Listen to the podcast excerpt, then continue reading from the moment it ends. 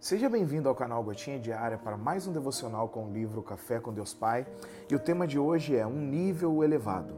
Em Isaías capítulo 6, versículo 1 está dito: No ano em que o rei Uzias morreu, eu vi o Senhor assentado num trono alto e exaltado, e a aba de sua veste enchia o templo. Bom, o profeta Isaías estava passando por um momento muito difícil de sua vida quando recebeu essa visão. Ele estava em luto pela morte do rei Uzias. Foi nesse momento de dificuldade que houve o despertar para algo novo.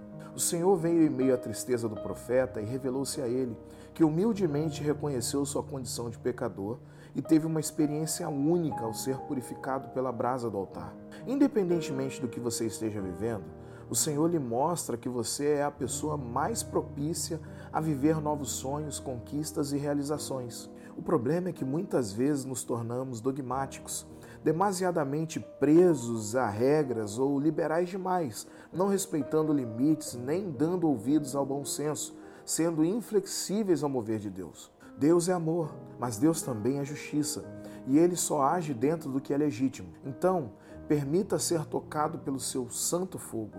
A vida com Cristo é algo muito sério e você precisa tomar uma decisão. Atente-se à voz de Deus e responda ao seu chamado. Não se conforme com uma vida mediana. Venha para um nível mais elevado de fé e esperança. Você pode até dizer, mas eu tentei tantas vezes e parece que nada muda. Parece que as circunstâncias estão me sufocando como se fossem me engolir. Eu tenho uma boa notícia para você. Em Deus, quando chegamos ao nosso limite, é porque acabamos de subir mais um nível. Ele pode levar você a lugares altos, renovando as suas forças e a sua esperança. A frase do dia é: Um Deus que conhece com o que você pode lidar.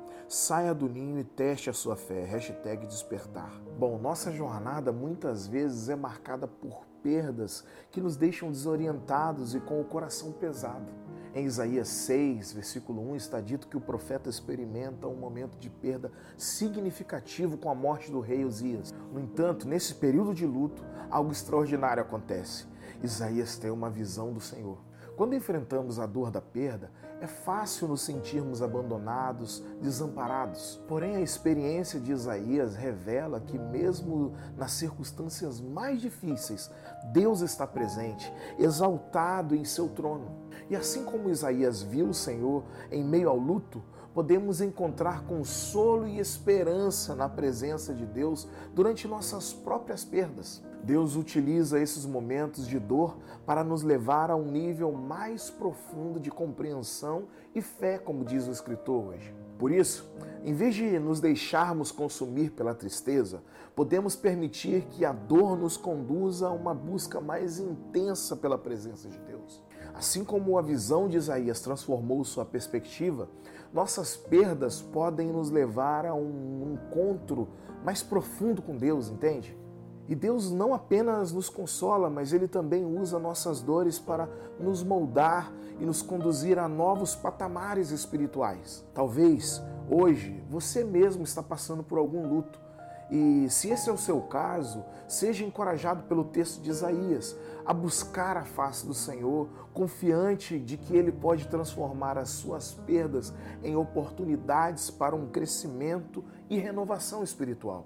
O desafio é ver além da dor imediata e confiar que, assim como Isaías testemunhou a exaltação de Deus em meio à perda, também veremos Sua obra redentora em nossas vidas. Que em nossos momentos mais sombrios, possamos encontrar luz, redenção, alívio e conforto na presença constante daquele que está sentado sobre o alto e sublime trono.